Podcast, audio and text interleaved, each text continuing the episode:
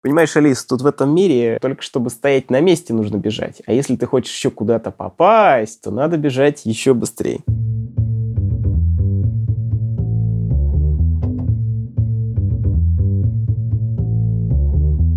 Привет, я Юра Геев, и это 75-й выпуск подкаста Make Sense. Вместе с гостями подкаста мы говорим о том, что играет важную роль при создании и развитии продуктов. Люди, идеи, деньги, инструменты и практики – и сегодня мой собеседник Антон Зотин.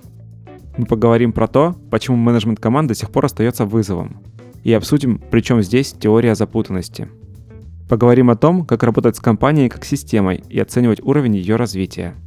И еще обсудим, какие виды правил существуют, как создавать работающие правила и как они могут влиять на производительность компании и команд. Подкаст выходит при поддержке Product Sense, конференция о менеджменте продуктов – Следующая конференция пройдет 13-14 апреля 2020 года в Москве. Антон, привет. Привет. Расскажи немного про себя, пожалуйста. Зовут меня Антон Сотин. Я независимый э, agile консультант и одновременно agile коуч. Так получилось, что сам вообще я родом из э, Сибири, из э, замечательного города Омска. И здесь, в далеком 2004 году, я впервые, собственно, познакомился с Agile, провел свою первую скрам-трансформацию, был традиционным менеджером, у которого был фейлящийся проект. Я сидел в такой программке под названием Microsoft Project, рисовал там гант-чарт, который, значит, никогда вечером не сходился. Я искал какое-то спасение, и вот нашел его в виде скрам. Тогда о нем не то, что в России не знали, о нем, наверное, и на Западе не так уж активно знали, потому что Agile Manifest буквально был подписан три года до этого. Вот. Наверное, с 2010 года я начал заниматься, собственно, agile консультированием и agile коучингом уже официально. И последние пять лет живу в Берлине, работаю примерно 50% времени в Западной Европе и 50% времени в СНГ, помогая большим и маленьким компаниям страдать чуть меньше в рамках разработки программного обеспечения. Круто. Слушай, я познакомился с твоим творчеством, наверное, благодаря Agile Days — а потом мы еще в Новосибирске встречались на Кодфесте. Вот, и ну, следил за тем, что ты делаешь, и часто всплывала вокруг тебя вот э, такая формулировка менеджмент 3.0. Но прежде чем об этом поговорим, а что такое тогда менеджмент 1.0 и 2.0? Ну, смотри, а, естественно, в литературе там официально мы, наверное, не найдем, а, что означает менеджмент 1.0, менеджмент 2.0, менеджмент 3.0. Все эти термины вообще были придуманы э, таким классным а, и известным agile комьюнити дядькой, как Юрген Аполло. И он подводил 1.0 и 2.0 к 3.0, когда писал об этом книгу. И вот с э, его точки зрения, ну, я и разделяю, 1.0 — это тот момент, когда, собственно, менеджмент зародился наверное, можно привести в пример э, фабрики Генри Форда, когда масштаб производства вырос до такой степени, что каким-то образом нужно было это оптимизировать. И чаще всего это выглядело следующим образом, что есть э, некая правящая верхушка, которая чаще всего является инженерами, то есть это Генри Форд и его прямые помощники, и они в состоянии задизайнить всю фабрику вместе с людьми, которые что-то собирают своими руками, как один большой сложный механизм. При этом э, Самая идеальная конструкция, которую можно получить в этом случае, это когда люди, которые, собственно, своими руками собирают части автомобилей, вообще не включают голову, а просто действуют по тем инструкциям, которые им сказали. И вся эффективность этой фабрики, она зависит от того, насколько верхушка этих умных инженеров продумала дизайн, оргдизайн всей фабрики. Вот это был, наверное, менеджмент 1.0. А менеджмент 2.0 — это то, что происходило в середине, во второй половине 20 века в традиционном менеджменте. Это все еще иерархическая конструкция, то есть по большей части копирующая то, что происходило на фабрике Генри Форда. Но сложность э, тех процессов и э, той продукции, которая там наблюдалась во второй половине 20 века, она не позволяла чистой конструкции Хенри Форда работать э, эффективно. И поэтому стали появляться такие, знаешь, различные примочки в виде различных стандартов, различных тяжеловесных mm-hmm. э, процессных фреймворков, там в какой-то момент появился э, многим известным Project Management Institute э, с их PM-буком, такой, знаешь, библией э, менеджеров. Если ты ее прочитаешь и выучишь наизусть, то, значит, ты можешь спасти буквально любой проект и сделать любую организацию эффективной. Вот, это был 2.0. И, соответственно, к концу 20 века стал все чаще назревать и проявляться кризис того, что вот ни 1.0, ни 2.0 концепции уже не срабатывают и все чаще дают осечку. И в этот момент появился э, неофициально, а начали появляться, скажем так, различные аспекты, которые сейчас можно назвать 3.0. Угу. Слушай, а одну из идей, которую тоже вычитал в процессе подготовки, то, что если я ее правильно понял, что менеджмент 3.0 пытается смотреть на то, что делает компания с точки зрения системы и приписывает большую часть результата как раз работе всей системы. То есть такой, скажем, холистический подход в каком-то смысле. Но я, я бы сказал так, то есть э, менеджмент 3.0, он не устроил какой-то, да, вообще концепция 3.0 не является какой-то революцией, которая появилась из ниоткуда. А я бы сказал, это развитие идей, которые уже существовали в мире традиционного менеджмента. Собственно, если почитать э, известных экспертов, которые писали свои труды в 20 веке, они уже говорили о том, что нужно работать с системой целиком, нужно избегать локальных оптимизаций, а все больше работать с системными оптимизациями. А тут скорее немножко другое выходит на первый план. Во-первых, э, мы тут говорим, что без этого системного подхода вообще ничего не получится. То есть, если мы не работаем с системой большую часть нашего времени, то можно вообще забыть про какой-то эффективности. И тут мы начинаем говорить, что у нас система, в ней появляется очень важный ключевой фактор. Эта система состоит из э, высокоинтеллектуальных, высокопрофессиональных, мыслящих работников. Угу. И это делает ее особенной. Да, это делает ее особенной. То есть, смотри, в конструкции и 1.0, и 1, и 2.0 а, чаще всего предполагалось, что чем выше по иерархии находится человек, тем больше он а, разбирается по поводу того, что происходит под ним в иерархии. То есть, там, если возвратиться к фабрике Генри Форда, ну, он понимал вообще все от начала и до конца то сейчас мы очень часто наблюдаем конструкции, когда есть организация, которая работает все еще традиционным образом, там, допустим, по, в стиле 2.0. Но если мы обратимся к людям, которые находятся в самом низу иерархии, то эти люди подчас понимают намного больше о том, что они делают, чем люди, стоящие у руля, mm-hmm. что называется. Это вот. из-за сложности и... интеллектуальной такой, ну то есть тебе да, можно да, да, да, да. Угу. Да, по сути, ну, если мы посмотрим на современную IT-компанию, то, по сути, у нас внизу находятся инженеры, которые получили высшее образование, у которых за плечами уже там 10-20 лет опыта, и они по сути, между собой с точки зрения топ-менеджмента разговаривают на каком-то эльфийском языке, а что-то пишут на каком-то эльфийском языке, и в результате получается некая ценность, которая, по сути, приносит э, деньги компании. Окей, значит, у нас есть система, сложная система, с очень умными людьми, которой, получается, не просто управлять. Да. И смотри, мы, короче, незадолго до Нового года ну, когда уже выйдет подкаст, будет после Нового года, но тем не менее, мы запустили опросник, и на момент записи его прошло 500 человек. Uh-huh. А, и одна из зон улучшения, а опрос для менеджеров продуктов. А, одна из зон улучшения, которой люди посвятили там много времени, я точно цифры сейчас не могу вспомнить, они указывали количество часов, которые потратили на это. В общем, 30% людей указали в качестве такой зоны управления проектами. Вот. Угу. Так вот, менеджеры продуктов люди по умолчанию, которые работают также вот со сложными системами, а плюс в эти системы не только люди добавляются, но еще и как раз те самые продукты, которые в свою очередь существуют в очень сложных системах, называющихся рынками. Вот, собственно, интересуются менеджментом проектов. Давай попробуем тогда разобраться больше, как идея менеджмента 3.0, в одной из определений видел, что это mindset вообще, как она может помочь менеджерам продуктов работать с этим? Вот какие есть, не знаю, ключевые инструменты, с чего начать вообще разбираться с этой темой?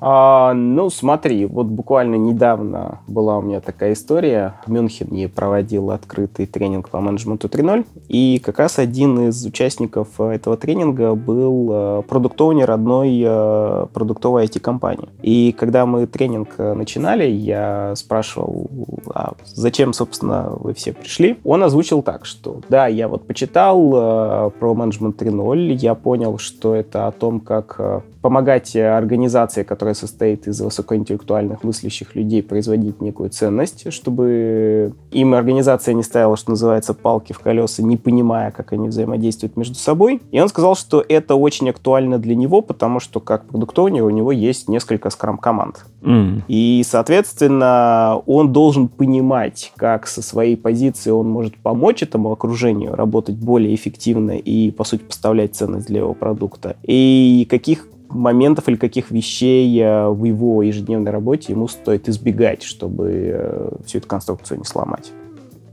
Так, окей, то есть это влияние на систему в мягком таком формате. Угу. То есть мы, по сути, переходим с парадигмы измени людей на парадигму измени окружение. И люди поменяют свое поведение автоматически. А под окружением что ты имеешь в виду? Это вот как раз та самая система, которая производит ценность, да, то есть набор, там, не знаю, отделов, команд, э, задач, э, или это именно то окружение, в котором они работают? Ну смотри, под системой я подразумеваю здесь организацию. Угу. И в организации есть определенные аспекты, которые модель менеджмент 3.0 подсвечивает и говорит, что с ними надо работать. Ну, давай, чтобы не, не звучало голословно, да. я приведу угу. какие-то примеры. Допустим, в модели менеджмента 3.0 есть такой очень важный аспект, называется «заряжая людей». Он говорит о том, что если системно не работать с количеством энергии в организации, в целом, то люди вряд ли перейдут с э, точки «я просто здесь делаю свою работу, я здесь просто пишу код», а на точку, когда ты получишь вот тот же уровень динамики и тот же уровень такого позитивного сумасшествия, как в гаражных стартапах, когда люди невозможное делают возможным. Угу. Или, допустим, есть такой а, момент, опять же, в модели менеджмент 3.0, как а, офигенные команды. И без того, чтобы у тебя были офигенные команды, которые, ну, по сути, похожи, знаешь, на, на лучшие примеры команд из какого-нибудь э, группового спорта, типа футбола. А вряд ли, опять же, ты получишь э, момент, э, когда невозможно становится возможным. То есть мы делаем ставку на то, что у нас нет команды, состоящей из таких суперзвезд, а у нас есть вполне обычные э, ребята и девчата, между которыми в какой-то момент просто происходит синергия. И там математическим языком 1 плюс 1 это уже не 2, а там 3, 5 или 7. Ну, смотри, оба поинта, они достаточно ну, короче, не вызывают вопросы, да. Во-первых, могут ли быть все команды офигенными? Заряжать людей тоже можно на ограниченном масштабе достаточно. Вот, собственно, тогда вопрос, как быть с этим? На каких масштабах работает зарядка людей, или это речь про отдельно взятые команды все-таки? И как быть с тем, что люди разные? Но вот здесь, здесь, а, здесь мы возвращаемся к теме того, что мы не работаем с отдельными командами или с отдельными людьми, mm-hmm. а мы смотрим на всю организацию как на систему с точки зрения того, а дает ли она что-то, чтобы люди заряжались или чтобы офигенные команды появлялись. То есть, в целом, смотри, менеджмент 3.0 — это ну, не некий rocket science. То есть, если ты о тех аспектах, которые входят в модель, начнешь разговаривать с опытными менеджерами, они тебе скажут, да мы как бы это знаем, мы это слышали. Но потом имеет смысл задать второй вопрос. А как часто в компании об этом заботятся, и насколько много усилий тратится на это. И чаще всего ответ будет, да на это уже времени не хватает, как бы, ну, не, не этим надо заниматься. А с точки зрения модели менеджмента 3.0, это ключевые аспекты, которыми должен заниматься топ-менеджмент. То есть там вот в модели менеджмент 3.0 есть 6 аспектов, и эти 6 аспектов — это, по сути, основные обязанности, которыми занимаются топ-менеджеры. Потому что если мы, допустим, говорим о тех же заряженных людях, то очень часто с точки зрения организации у нас организации не то, что не заряжают людей, а они их наоборот разряжают. Угу. А что за шесть аспектов? Это принципы какие-то ключевые или что это? Ну, это таких, знаешь, можно их назвать шесть кепок, так. которые а, должен постоянно носить а, пресловутый менеджер 3.0. Давай перечислим. Да. Это заряжай людей, угу. где, по сути, мы должны заряжать не отдельно взятых людей, а мы должны заряжать нашу организацию как систему, состоящую из людей. Второй аспект — это офигенные команды. Это как раз создание некого окружения, в котором бы команды быстрее, проще и более комфортнее двигались к вот этой точке синергии. А в скраме очень часто звучит такой термин, как гиперпродуктивные команды. Угу. Вот это тоже об этом. Следующий аспект модели менеджмент 3.0 — это определение границ.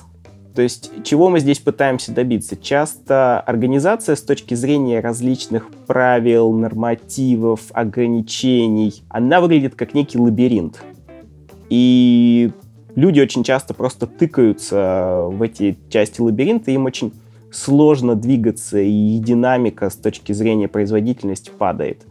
А здесь роль менеджмента 3.0 — это по возможности расчистить этот лабиринт, но выставить достаточно четкие границы, ну вот как знаешь, на футбольном поле. Там же есть четкие границы в виде небольшого количества правил и границ самого поля. Да, да, да, да. Но внутри уровень свободы и уровень динамики достаточно высокий. Вот, наверное, организация уровня менеджмент 3.0, она будет выглядеть как вот футбольное поле с футбольными правилами. Ну, это, в общем, необходимые правила, которые нужны для того, чтобы вообще да, работала система. Да, да. А, наверное, организация 2.0 будет выглядеть, как мы взяли и на футбольном поле, во-первых, поставили огромное количество различных там заторов, различных э, мостиков, различных э, заборчиков, плюс э, дали каждому из игроков э, 300-страничный талмуд с правилами, что можно и что нельзя. Вот, соответственно, здесь роль менеджеров — это взять и провести серьезную по сути, переработку вот этих всех правил и попытаться привести свою организацию к состоянию футбольного поля и игры в футбол. Угу. Следующий важный момент модели — это взращивание компетенций. Причем это намного больше, чем взять э, и поговорить раз в несколько месяцев с каждым там джуниор-тестировщиком и нарисовать им путь развития в э, медла-тестировщика. А это о том, что организация 3.0 это постоянно обучающаяся организация, и поэтому количество компетенций, которые нужно вбирать в эту организацию, оно постоянно меняется. И, ну, мир-то, собственно, не стоит на месте. И в том числе там появляются компетенции, которые будут помогать там, командам а, доходить до этих точек синергии. Допустим, это компетенция в виде групповой работы, а в виде умения в группе решать конфликты, умение в группе писать вместе код или вообще поставлять вместе ценность. Это различные парные работы или э, small программинг. То есть огромный э, набор различных компетенций, которое намного превышает то, что мы привыкли видеть в традиционных организациях. Так, окей. Вот. Следующий момент — это масштабирование. То есть это, по сути, набор неких паттернов, э, знания определенных фреймворков, как выстраивать организационный дизайн вокруг тех самых пресловутых офигенных команд, которые состоят из э, мыслящих, высокоопытных людей. Угу. Ну, то есть это способность... Э, что? Это, ну, подожди, а на каком уровне должна быть эта способность? На уровне топ-менеджмента или, в принципе, на уровне менеджера отдельно взятых команд? Ну, смотри, если мы говорим про менеджмент 3.0, а, то эффективность его применения растет при... В общем, чем выше по иерархии мы забираемся, uh-huh, uh-huh чем выше человек по иерархии применяет принципы э, модели менеджмент 3.0, тем более эффективным она становится. То есть э, я бы сказал так, что если какой-нибудь тимлид будет применять э, концепцию менеджмент 3.0, он позволит своей команде быть чуть более эффективной, чуть более счастливой. Но в конце концов компания от этого не так уж сильно выиграет. А вот если топ-менеджмент будет работать по этой модели, тогда тогда очень классные и серьезные изменения могут произойти. Ну и, собственно, это я и наблюдаю у своих клиентов. Угу. Соответственно, когда мы говорим про масштабирование, то, ну, по сути, на уровне тем лида это будет просто понимание того, что надо взять и построить команду. А на уровне организации это будет про то, какой орг-дизайн, официальный орг-дизайн нужно установить в компании, чтобы команды могли эффективно работать, могли эффективно сотрудничать между собой. Угу. Понял. Окей, и шестой пункт? И шестой пункт, а, он, собственно, такой, знаешь, закрывающий, что называется, или за, зацикливающий все, все остальные пять. Это улучшай в целом. И это как раз о том, что нужно работать с системой. И он в том числе дает подсказку о том, что менеджмент 3.0, он а, в первую очередь для топ-менеджеров, потому что ну, как а, может улучшать в целом тимлит? Он может улучшать в целом только исключительно свою команду. В частностях, да, может. Угу. Да, да, да. А это как раз о том, чтобы видеть, э, какие продукты мы производим, какую ценность мы хотим поставлять, угу. какая культура у нас в компании, какие у нас ценности, куда мы хотим двигаться, какой наш вижен, э, какого наше предназначение. исходя из всего этого, по сути, работать с системой целиком. То есть здесь, по сути, то, что очень долгое время лежало на плечах э, HR, типа, а вот вы HR, вы работаете с людьми. Теперь возвращается на плечи топ-менеджеров. Хотят ли они этого? Интересный вопрос. А, это обычно, ну, типа, вот есть HR, и он там людей пойдет там корпоратив сделает, зарядит их на командную работу. Ты знаешь, я думаю, не так, чтобы хотят. Э, причина очень простая. Люди вообще не любят меняться. Это часть нашей психологии. Но Тут, наверное, я бы вопрос поставил по-другому. А есть ли возможности... Выбор. Да, ага. есть ли выбор, грубо говоря. Потому что, ну, реальность не стоит на месте, и э, каждый день в мире появляется все больше организаций, которые можно назвать организациями в стиле менеджмент 3.0. И сюрприз-сюрприз, они чаще всего более эффективны. Угу. И это значит, что чем больше таких организаций появляется, тем больше опасности возникает для организаций э, предыдущих формаций, грубо говоря. Слушай, я сейчас вспомнил цитату, блин, как не вспомнил. В общих чертах она. И, в общем, изменения не обязательные, но, в общем, если ты не будешь меняться, ты, скорее всего, умрешь. Да. Что, мне тут, да, мне тут, знаешь, что вспоминается? Мне тут вспоминается Алиса в Зазеркалье, когда ей Красная Королева говорила, что Понимаешь, Алис, тут в этом мире э, только чтобы стоять на месте нужно бежать. А если ты хочешь еще куда-то попасть, то надо бежать еще быстрее. Угу. Вот Окей. мне кажется, это очень хорошо пописывает современный мир. Согласен. Давай вот посмотрим все-таки на последний пункт, улучшать систему в целом. Окей, ты видишь, получается, ну, вот что происходит в компании, ты понимаешь, какие продукты приносят основную ценность, ты понимаешь, какие команды нужны для того, чтобы это приносило ценность. То есть ты смотришь как на систему. И там, просматривая теорию по менеджменту 3.0, я видел, что упоминается теория систем. Именно вот это как научная составляющая такая. Как, с чего начать рассмотрение своей компании как системы? Компании, продукта, продуктовой линейки, может быть. Ну, смотри, а, как обычно я это объясняю участникам тренингов и как я наблюдаю, это происходит э, в тех компаниях, где, э, которые я консультирую. Угу. То есть чаще всего под улучшай в целом и под улучшением системы э, подразумевается возможность посмотреть на компанию через э, призму вот всех тех предыдущих пяти шапок, э, о которых я упомянул, и попытаться сформулировать некие организационные эксперименты, которые из-под этих шапок можно попробовать сделать, чтобы улучшить ситуацию.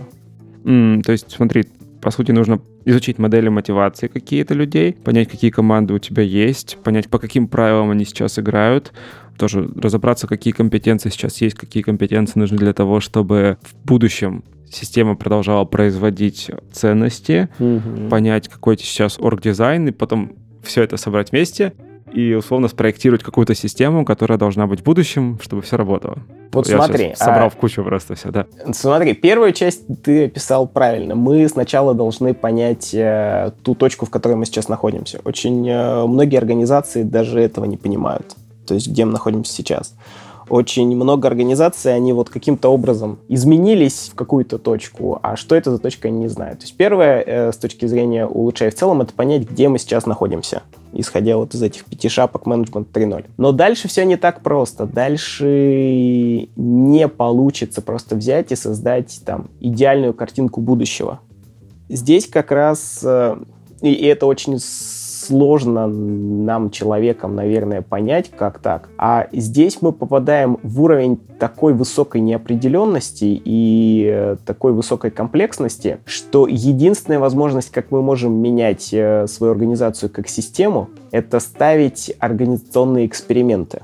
Что это есть, значит? Это что это значит? Ну, ну, да. ну, смотри, это в некотором смысле такая позиция. Мы рассматриваем организацию как как по сути продукт. Как продукт, ага, так. Да. Вот смотри, продуктовики, они же это поймут, что э, не бывает такого, что ты взял, придумал шикарный roadmap на ближайшие два года, а потом ему следуешь, и ну, у да, тебя это, да. и у тебя победа. То есть продуктовики точно знают, что единственная возможность, э, как сделать классный продукт, это постоянно генерировать какие-то гипотезы, максимально быстро их валидировать, исходя из этого получать новые знания о мире, в котором будет существовать этот продукт, и пивотиться как можно чаще. Угу. Так вот, абсолютно та же самая история, только по отношению к организации. Mm, то есть ты формулируешь набор гипотез, uh-huh. которые хочешь проверить, и запускаешь, собственно, механизмы проверки. Но, да. но получается, что эти гипотезы, они как раз вот связаны с теми пятью шапками, да, которые мы вот обсуждали. Да, то есть шапки, шапки являются та информация, те знания, которые находятся или стоят за этими шапками, они подсказывают, куда смотреть, какие эксперименты пробовать. То есть э, там группа топ-менеджеров может сказать, о, похоже, есть смысл сейчас попробовать три эксперимента в теме заряжания людей. Вот, значит, э, есть такая литература, мы вот такие вещи услышали э, на тренинге от Антона.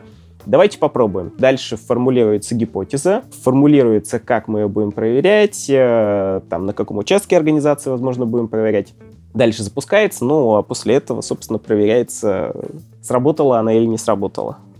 Смотри, а здесь такой вопрос тогда получается. Ну, одновременно совсем и сразу, наверное, тогда не получится работать. Ну, все-таки достаточно большие домены, ну, организационные системы, они достаточно большие. Ну, то есть мотивация людей, работа с командами, там, правила, вот это все. Ну, типа, все сразу менять нельзя, скорее всего.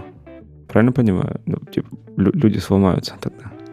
Но тут, я бы тут так сказал. А, нельзя взять и сдвинуть организацию с точки 1 в точку 2, даже не потому, что люди сломаются, а потому, что цена ошибки высока. Угу. То есть кто сказал, что для данной конкретной организации э, сдвиг из точки 1 в точку 2 будет э, позитивным, будет выигрышным? Возможно, это будет конец. именно по этой причине эксперимент, ну, то есть э, это в том числе еще такое, такое состояние для топ-менеджеров, когда они не просто запускают эксперименты, а когда они как будто бы экспериментируют с э, высокотоксичными и потенциально взрывоопасными веществами. И поэтому какое-то, ну, какую-то технику безопасности нужно соблюдать. То есть тут ты говоришь, что если система работала, то в принципе и, и приносила достаточную ценность, то есть риск ее поломать. Ну, даже Но есть если... риск сделать лучше. Ну, ну понимаешь, даже, даже если... Да, э, да я, я именно об этом говорю, но тут все намного еще более интересно. Даже если система уже не приносит ценности и уже работает не очень, то а, какими-то неосторожными действиями можно сделать еще хуже. Угу. Вот. То есть и, и тут такой интересный момент, что нет готовых best practices. То есть э, то, что работает в одной компании, не, не, не означает, что это будет в другой э, компании работать. Вот эта тема, в принципе, она окутывает весь менеджмент того, где есть люди, того, что ну, каждая ситуация уникальна, потому что есть э, достаточно уникальный набор людей, обстоятельств. Вот, вот тех же самых, на самом деле, пяти шапок, которых ты сейчас рассказал, шести шапок, которых ты рассказал, э, они тоже достаточно уникальны. Опять же, из-за людей, которые собрались вместе в организациях. Mm-hmm. И ну, лично меня, как человек, который наблюдается с этим стороны, это постоянно удивляет. Ну, типа, 2020 год практически, на момент записи, uh-huh. на момент выхода уже будет. Почему? Почему человечество все еще борется с этим? Не знаю, работает над этим. Что не так? Почему, Почему мы еще не... все-таки, да, не придумали алгоритм а, Смотри, а тут э, ответ на этот вопрос кроется в такой достаточно новой сфере знаний для человечества. Это, наверное, на русский язык это корректнее всего будет перевести теория запутанности. По-английски mm. это называется complexity theory. Один из самых известных э, ее апологетов это Дэйв Сноуден. И там говорится о том, что в этом мире существуют э, различные типы систем, которые мы можем пронаблюдать. Есть очевидные системы. Это э, чаще всего те системы, с которыми встречаются в своей жизни дети на первых годах жизни. Ну, из разряда коснулся горячей плиты, обжегся. Ну, это же очевидно всем. Угу. Вот. И с очевидными системами все э, сюрприз-сюрприз очевидно. Можно придумать best practices и делать это, ну, существовать в этих системах максимально эффективным способом. А есть второй класс систем, которые называются по-английски complicated. Можно назвать, наверное, перевести как сложными. Это те системы, в которых причины и следствия не очевидны, но если мы пронаблюдаем какое-то количество времени систему, либо мы ее декомпозируем на какие-то составляющие, проанализируем эти составляющие, мы можем понять, как эти системы работают. Там хороший, наверное, пример будет автомобиль. Вот если просто так посмотреть со стороны на автомобиль, наверное, сложно понять, как же он работает. Но если разобрать его на составляющие, почитать книжки про разные из них, про, про карбюратор, про мотор, mm-hmm, там, mm-hmm. про сцепление, то в целом рано или поздно можно даже самому смочь разобрать и собрать свой автомобиль. Только это стоит какого-то времени. А, У Илона Маска вот, с ракетами получилось как-то. Ну да, вот, вот что-то типа такого. И, соответственно, этот домен, он покрывает, наверное, большую часть э, того, что мы видим э, в современном мире. И это то, к чему нас готовят э, там, в школах, в институтах или готовили в школах и в институтах. Соответственно, это тот мир, в котором, если ты хочешь стать экспертом, тебе надо прочитать огромное количество книг. И вообще этот домен — это домен экспертов. И в нем эксперты чаще правы, нежели они ошибаются. Но mm-hmm. в нашем мире существует еще интересные классы систем, про которые до последнего времени мы не задумывались. И ученые о них начали задумываться вот буквально не так давно. Это такие системы, которые называются комплекс. Это когда сама система может выглядеть достаточно простой и понятной, но ее поведение очень сложно предсказать. Там самый частый э, пример, который звучит на моих тренингах, это система, состоящая из трех элементов. Мужчина, женщина, комната.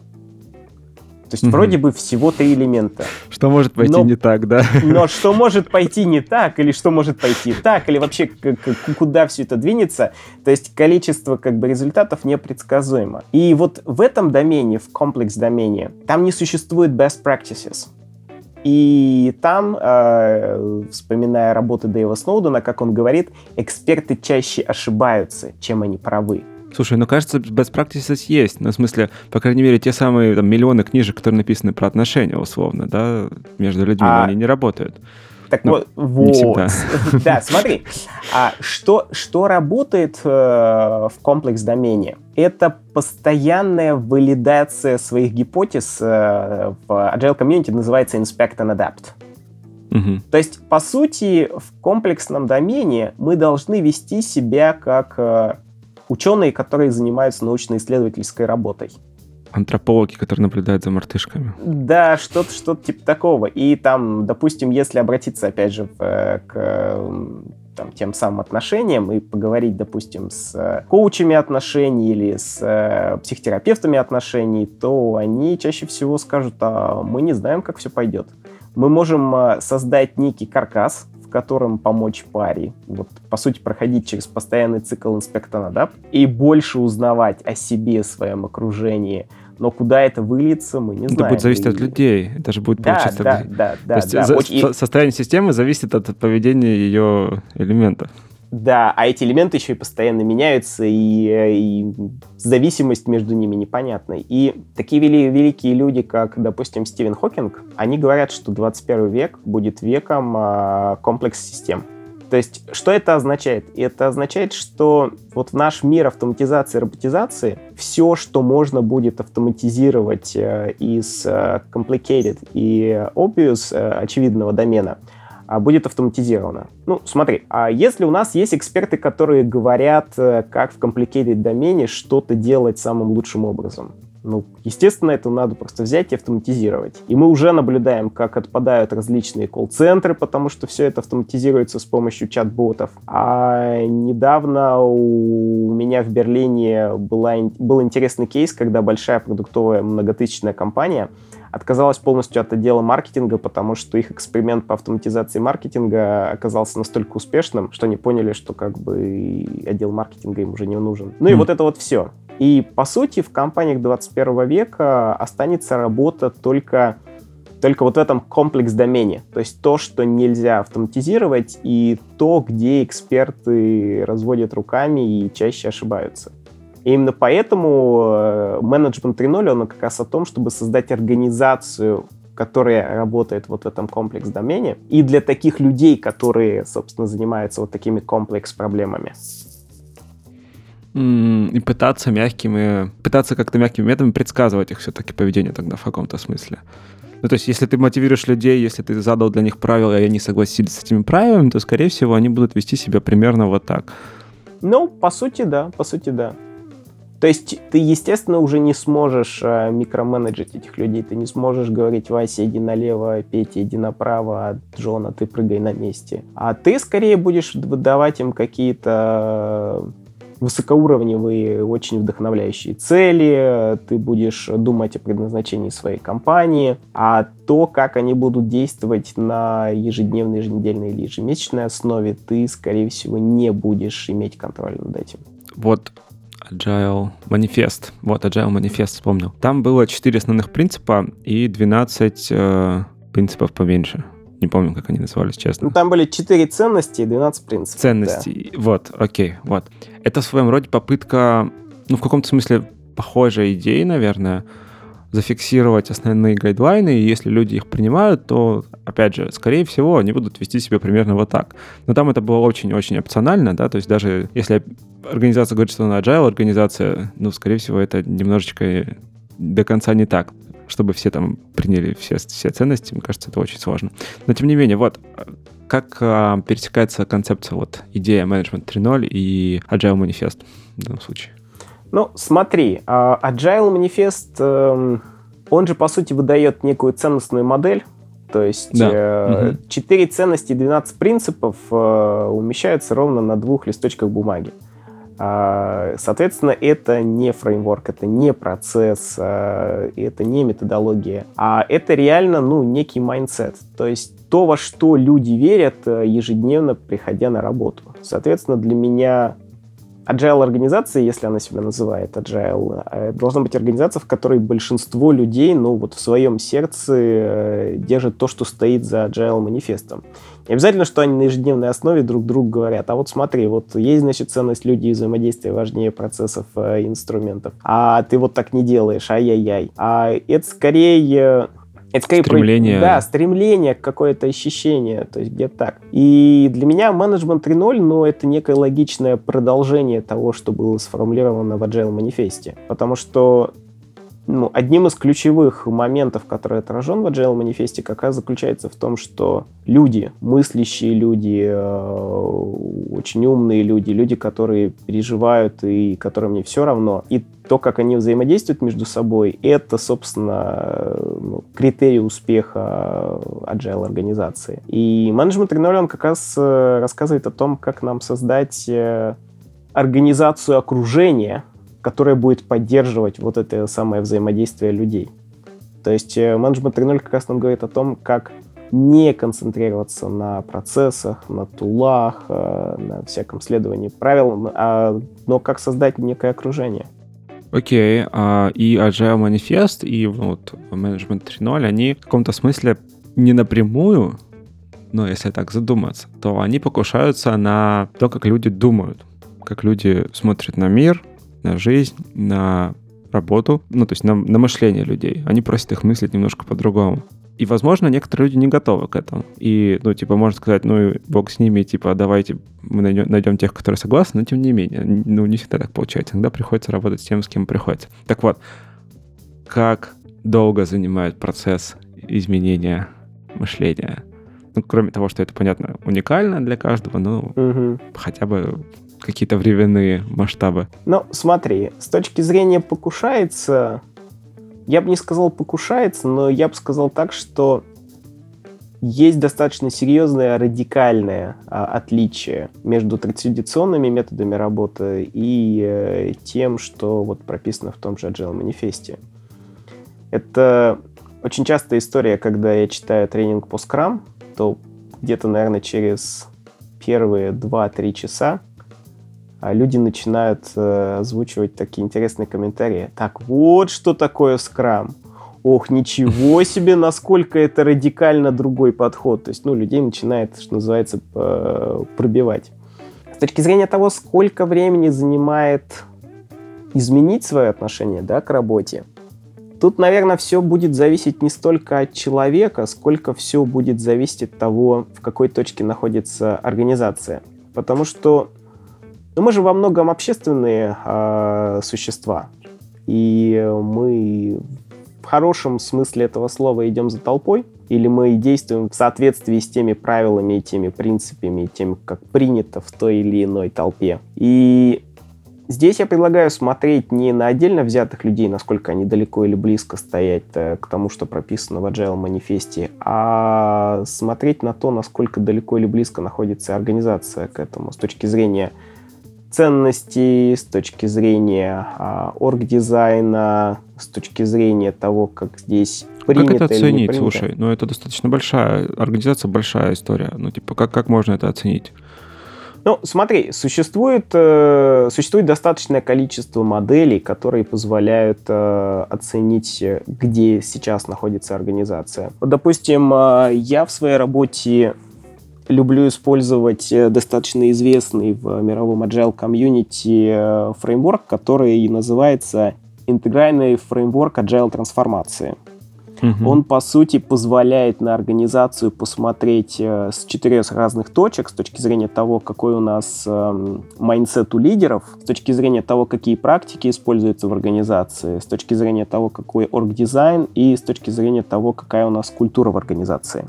И дальше этот фреймворк, он накладывается на достаточно известную теорию спиральной динамики, э, раскрашивая каждый из квадрантов разными цветами. И после этого можно понять, где находится сейчас организация, и э, известно, где находится то, что вот принято называть agile.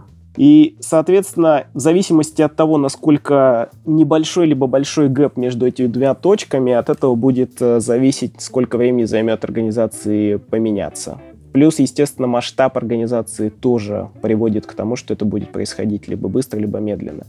Ну, могу привести примеры из своей практики, uh-huh. потому что я сейчас э, использую этот фреймворк, э, там, когда меня просят провести agile трансформацию, я обычно не прихожу и не говорю, что это вот будет стоить столько-то и займет столько времени. И вот вам э, roadmap изменений. А я провожу некий такой воркшоп с глубоким погружением для топ-менеджеров, когда они сами с помощью этого фреймворка проводят самоассессмент, чтобы понимать, где находится их организация с точки зрения того, как они ее видят. И после этого, чтобы они сами понимали, насколько радикальные будут изменения по отношению к agile. И это может вы, выглядеть следующим образом. То есть э, недавно работал с одной небольшой продуктовой компанией в Берлине. У них сейчас работает порядка 200 человек, и в рамках ассессмента они поняли, что их текущее состояние э, их организации по отношению к тому, что принято понимать agile, это одна ступенька спиральной динамики. То есть это означает, по сути, одну серьезную, но не невозможную трансформацию того, как они работают. И исходя из того, что их 200 человек, э, они сами прикинули, что, наверное, примерно у них это займет от полугода до года.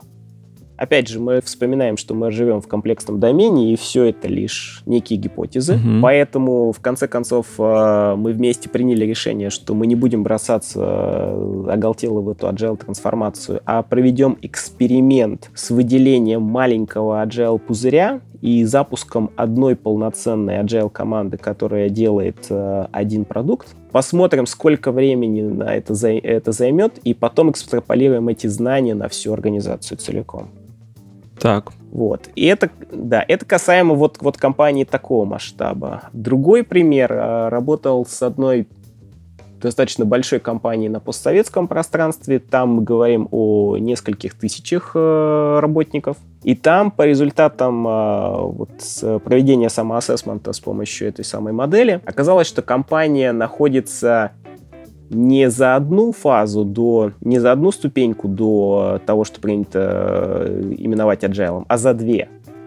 То есть это означает две серьезные трансформации или одна такая, знаешь, кроваво невозможная. Плюс, плюс учитывая масштаб организации, ну там расчет идет на годы точно. Ну, идея такая, что э, есть фреймворк, по которому ты можешь увидеть разрыв между тем состоянием, где ты сейчас, и тем состоянием, к которому хочешь прийти, и исходя из этого спроектировать какие-то эксперименты, по которым ты будешь двигаться. Но срок тогда действительно ну, он может быть огромным в зависимости от твоего текущего положения. Да, по сути, по сути это так и есть. Это, это сильно отличается от того, как в современном мире принято проводить трансформации, потому что чаще всего, чтобы так э, получить зеленый цвет на трансформацию, надо нарисовать э, красивый родмап, где все классно, все здорово, вот, потом его провести и формально отчитаться, но я в такой подход не верю. То есть э, наш мир, он намного более комплексный, чтобы, чтобы такие штуки срабатывали. Кстати, на, на тему изменений мне вспоминается книжка, по-моему, Джона Коттера uh «Наш айсберг тает», где пингвины спасались э, с айсберга и как раз запускали процесс изменений внутри да, да, да, да, да. организации пингвинов, по сути, да. Интересная, интересная история. Насколько это в реальной жизни э, вот этот алгоритм 8, из восьми шагов, он вообще имеет быть место во времена трансформации? Ну, по моим наблюдениям, он, он похож на правду, действительно, потому что я не верю в изменения организации, в, в, котором, в которой не вовлечены э, работники организации. То есть, когда, знаешь, когда приходит э, большая компания трансформаторов, э, эти трансформаторы чего-то там делают, потом уходят, и все, все получается. Нет, без э, глубокого вовлечения а, на всех уровнях иерархии, и так, чтобы люди сами своими руками проводили какие-то изменения, по-моему, ну, ничего не выйдет. Согласен, согласен с такой темой. Ну, должно быть интересно. Это, кстати, отчасти вот э, складывается в концепцию того, что если люди думающие, то им это ну, должно быть интересно, они должны быть заинтересованы, по идее, в этом. Угу. Тут еще такой еще интересный момент получается. Смотри, мы же говорили, что в модели менеджмент 3.0 э, есть э, шапка по взращиванию компетенций. Да. Так вот, э, по моему мнению, умение менять организацию – это еще одна компетенция, которая должна присутствовать внутри организации как ее можно... Это компетенция человека или все-таки компетенция организации в целом? Я думаю, что это компетенция организации в целом. Ну, естественно, в конце концов, этой компетенцией будут обладать люди, но у нас должно быть, должна быть критическая масса людей, которые в какой-то мере знают, как, как это делать. Хм. Это какая? Какой процент? Ну, тут, тут сложно сказать про процент, но тут, наверное, можно сказать, что там на уровне команд это должно быть э, понимание и умение проводить ретроспективы не для галочки, а действительно как некий процесс постоянного улучшения и того, как команда работает внутри себя, так и подачи неких сигналов для изменений для организации. Что из разряда, вот мы нашли здесь некий блокер, и этот блокер мешает нам эффективно работать, мы хотели бы инициировать изменения в организации, исходя из этого блокера. А дальше должен быть кто-то, ну вот по сути на уровне менеджмента, который бы умел такие сигналы снимать. И если они являются системными, если они поступают из значительного количества команд, это значит, что должно быть ну, некое системное изменение организации, чтобы разблочить команды. Ну, то самое масштабирование, по сути, да, да, эффективной да, практики. Да. А, смотри, обсудили сейчас одну из шапок. А, у нас подкаст заканчивается к концу, поэтому еще хотелось бы вот про одну поговорить, про ту, наверное, которая она непростая, потому что, ну, я говорю про правила, про границы, про их отсутствие, да. Люди всегда любят придумать правила, потому что правила, они, по сути своей, это такая борьба с неизвестностью, неопределенностью скорее ну, если у тебя есть правила, у тебя есть какая-то определенность. А наличие неопределенности — это по умолчанию это стресс. Ну, то есть если ты не знаешь, что там в темноте, то тебе страшно. Возможно, там тигр, и, возможно, он сейчас на тебя бросится. Ну, как бы вот эти все наши болезненные воспоминания из прошлого, они не дают нам покоя и в 2020 году. Так э, как создавать такие правила, которые помогают системе?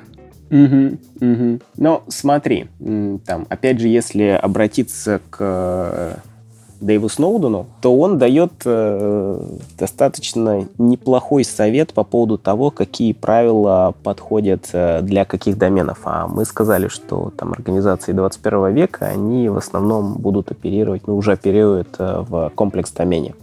Угу. Так вот, он для каждого из доменов вводит свои типы правил. И он говорит, что так как в очевидном домене у нас все очевидно, то, соответственно, правила, которые должны э, там работать, должны быть жесткими. Ну, потому что если нам очевидно, что коснулся плиты обжегся, то, наверное, жестким правилом будет э, не трогай плиту. Не трогай горячее, черт побери. Да, не трогай горячее, черт побери. Все просто. И есть достаточное количество бизнесов, которые достаточно эффективно работают на этом поле. А, там чаще всего участники моих тренингов приводят в пример пресловутый фастфуд. Мгм. То есть в фастфуде... Ну, там тоже достаточно жестко. Ну, типа, Да, да, но в фастфуде достаточно большое количество очевидных практик, э, которые можно делать максимально эффективным образом. Соответственно, есть менеджер э, там, каждой точки, который устанавливает жесткие правила, и все. Как бы это выигрышная стратегия. Но, как мы знаем, уже есть э, огромное количество примеров фастфуд-компаний, которые полностью все автоматизировали, и там тебя даже обслуживают роботы. Вот. Именно потому, что, ну, очень просто взять это и все и автоматизировать. ну, так Дальше? жесткие правила, по сути, да. Да, да, да. Мгм. Дальше у нас идет э, пресловутый complicated домен. Так вот, э, там правила, которые предлагаются устанавливать, они управляющие. То есть э, они, по сути, накладывают достаточное количество ограничений на ежедневную работу, но при этом они дают чуть больше свободы, чем в домене очевидном. Мгм. Вот э, как тебе кажется, на что, на, на какой метод э, бизнеса это было бы похоже? Мотивация, демотивация, что-то типа такое. Ну, типа, что-то связанное с деньгами, наверное, все-таки. Нет, я, я имею в виду, смотри, вот э, у нас есть некий бизнес, Так. а в этом неком бизнесе или неком там типе организации у нас люди уже должны включать голову, их поведение уже не очевидно, Так. но при этом должно существовать какое-то количество ограничивающих или управляющих их правил. И без них никуда. Ну, пер... а, у меня все-таки, наверное, больше ориентация на деньги. Бюджет. Бюджет одно из таких правил. У тебя есть бюджет, в рамках которого ты достаточно свободно можешь вести себя. Ну, если у тебя, например, бюджет на команду есть, э, на маркетинг, что-то еще. Так, Мгм. ну, то есть вот такое приходит в голову. Да, еще, еще мысль, которая приходит в голову, а, она там не раз озвучивалась на моих тренингах, это так называемые медицинские стандарты. А это как? Это типа... Там- Но смотри, у врачей есть, у врачей есть определенные в а, там, западном мире, это называется медицинские скрипты. Это что нужно делать э, в определенных ситуациях э, с пациентами. То есть пришел пациент, э, мы, значит, по скрипту сделали какие-то исследования или какие-то наблюдения. После этого получили какие-то характеристики. Там высокая температура, кашляет, э, значит, нос заложен. И дальше в этих скриптах прописано, что нужно делать. То есть там, какие таблетки выписывать или какие там процедуры назначать. И ну, в простых случаях, наверное, все и так очевидно, да, если, если человек просто простудился. Но вот если ситуация становится сложнее, то в западном мире э, есть законодательство, которое обязывает врачей следовать этим медицинским скриптам. И эти медскрипты, они э, создаются не просто так от балды, они создаются на основе, э, ну, некой медицинской статистики. То есть, если в 99 случаях из 100 следование вот, вот таким вот шагам, использование таких медикаментов там, вылечивало людей, значит, мы делаем это медицинским скриптом. И в западном мире несоблюдение скриптов может быть э, причиной отстранения врача от практики. Ну, в каком-то смысле это похоже на SLA, на Service Level Agreements. В некотором смысле может быть, да, таким. Но это не очень мягкое правило тогда все равно Это не, это не очень мягкое правило, но это уже и не ситуация фастфуда. То есть у врачей, кроме скриптов, есть достаточно высокий уровень свободы. Ну, то есть, тип, когда они понимают, что наступает какая-то крайняя ситуация, тогда, ну вот, тогда вот есть вот эти скрипты. Ну, даже не, то, что крайне, даже не то, что крайняя ситуация, а то, что все равно остается достаточно высокий уровень неопределенности, когда им нужно включать голову, думать, выбирать между скриптами, возможно, звонить своим коллегам и консультироваться. Ну, то есть терапевт же в любой момент может сказать, а вот здесь я как бы, мои полномочия или там мой опыт кончается, и надо бы здесь подключить э, там лора или еще кого-то. И дальше происходит, э, возможно, какой-нибудь консилиум, какое-то э, там обсуждение. То есть уровень свободы принятия решения, на- ну, все равно намного выше, чем в фастфуде. Мгм. Угу. Вот. Но а если мы двигаемся еще дальше и приходим к комплекс-домену, то там Дэйв Сноуден говорит, что не жесткие, не управляющие правила не являются эффективными. А что становится эффективным, это так называемые освобождающие правила. Освобождающие правила — это правила, которые, с одной стороны, задают некие границы, с другой стороны, человек не чувствует, или группа людей не чувствует, что они скованы этими границами. Можешь пример такой? А, примеры — это, допустим, ценности или предназначение Культурные. компании. Да. А, ага. Культура, миссия, так. Да, да, да, да. Когда они не просто нарисованы на бумажке, а когда они действительно являются неотъемлемой частью организации.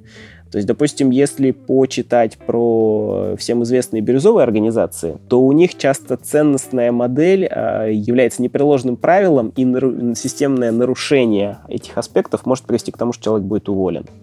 Ну, допустим, если в организации принято культура обратной связи. И на этом зиждется одна из практик, что если ты принимаешь какое-то решение, ты должен посоветоваться с несколькими своими коллегами и получить от них обратную связь, но после этого ты все равно делаешь так, как ты хочешь. Так вот, если человек систематически не советуется, то это может быть причиной к тому, что его увольняют.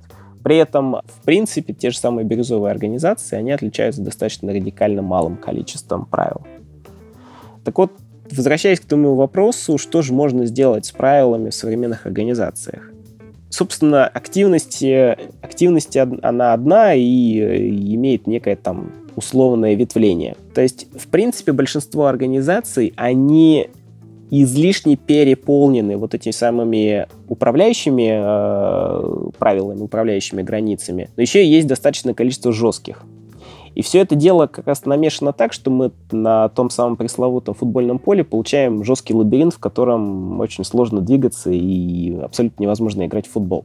Так вот, задачей топ-менеджмента является постоянное прореживание всех этих управляющих жестких правил, ну, в первую очередь, вообще просто взять их все, что называется, визуализировать, потому что очень часто никто даже не понимает, какое их количество находится в компании. Может быть, в этом лабиринте нет выхода.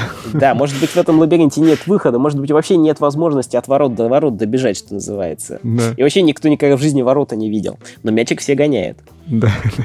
Вот. Соответственно, задача визуализировать все эти правила, потом выкинуть все те, которые не несут ценности. Сюрприз-сюрприз, но в большинстве компаний огромное количество наблюдается таких правил, которые никто не знает, почему они есть, но вот так принято. Исторически, да, да. Да, исторически. От таких надо просто взять и избавиться. А в рамках остальных, э, ну, серьезно задаться вопросом, а какую ценность они несут, и адекватно ли соотношение той ценности, которую приносит правило, и той тяжести, э, которая ложится... И, и стоимость исполнения его, да? Да, да, да, да, да. Но, грубо говоря, если у нас есть жесткое правило, и за ним есть какая-то ценность, наверное, надо задуматься, а можно ли жесткое правило перевести в э, управляющее правило? А можно ли управляющее правило вообще перевести в освобождающее правило? И очень часто, сюрприз-сюрприз, это получается сделать. Там, допустим, mm-hmm. можно, можно привести пример э, с многим известный, с этими, с контролем рабочего времени. Наверное, жестким правилом будет появляться с 9 до 6 на рабочем месте, 2 минуты опоздания штраф и трекать все свое время в каком-нибудь тайм-трекер приложении. Наверное, управляющим правилом а, ну, разного уровня там, легкости может быть э, гибкий рабочий график э, или гибкий рабочий график с каким-то обязательным временем присутствия в офисе. Вот. Или вообще это может быть э, гибкий график, который принимается на уровне каждой команды. Ну, а освобождающим, наверное, правилом будет, э, в принципе, иметь какую-то миссию, с которой людей прет, и э, людям уже не надо грубо говоря, иметь правила по поводу того, когда появляться на работе, они и сами между собой смогут об этом договориться. Насчет последнего мне вспоминается бюро Горбудова и их подход. По-моему, называется ресурс.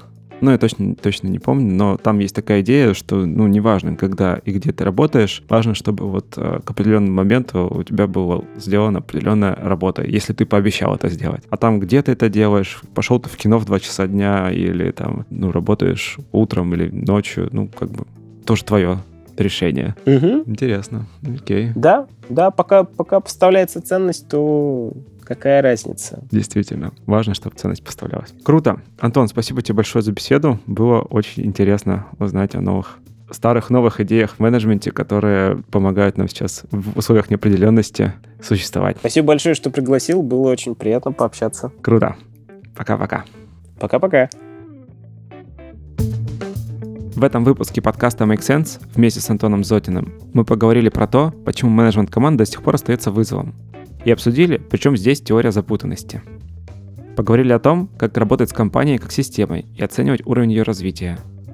И еще обсудили, какие виды правил существуют, как создавать работающие правила и как они могут повлиять на производительность компании и команд. Подкаст выходит при поддержке Product Sense, конференции по менеджменту продуктов – Следующая конференция пройдет 13-14 апреля 2020 года в Москве. Это был 75-й выпуск подкаста Make Sense и его ведущий Юра Агеев.